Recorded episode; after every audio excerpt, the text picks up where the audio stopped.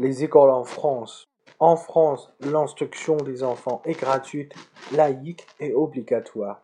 L'État fournit donc à tous les enfants de 6 à 16 ans la possibilité d'aller à l'école publique. Toutefois, il existe également des écoles privées où les parents doivent payer pour placer leurs enfants. La plupart d'entre elles, qui ont signé un contrat avec l'État, sont subventionnées par celui-ci. À la rentrée scolaire de septembre en général, l'enseignement public accueille environ 10 millions d'enfants, l'enseignement privé environ 2 millions et demi. Les programmes de l'enseignement, la délivrance des diplômes et le cursus scolaire sont très précisément fixés. On a souvent dit que l'enseignement français apprenait à penser dans une atmosphère de compétition et dans un cadre très souvent rigide.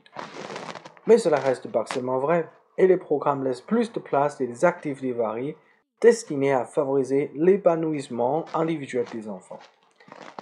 En plus des grands principes théoriques, il faut tenir compte des conditions matérielles d'enseignement elles sont très différentes d'un endroit à l'autre. En particulier, le dépeuplement des villages rend parfois la scolarisation des enfants très difficile.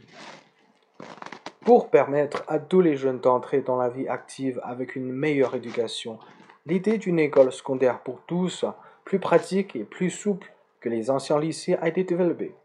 Les jeunes Français d'aujourd'hui trouvent, après l'école primaire, qui était au XIXe siècle l'éducation de base, une école secondaire unique le collège d'enseignement secondaire CES.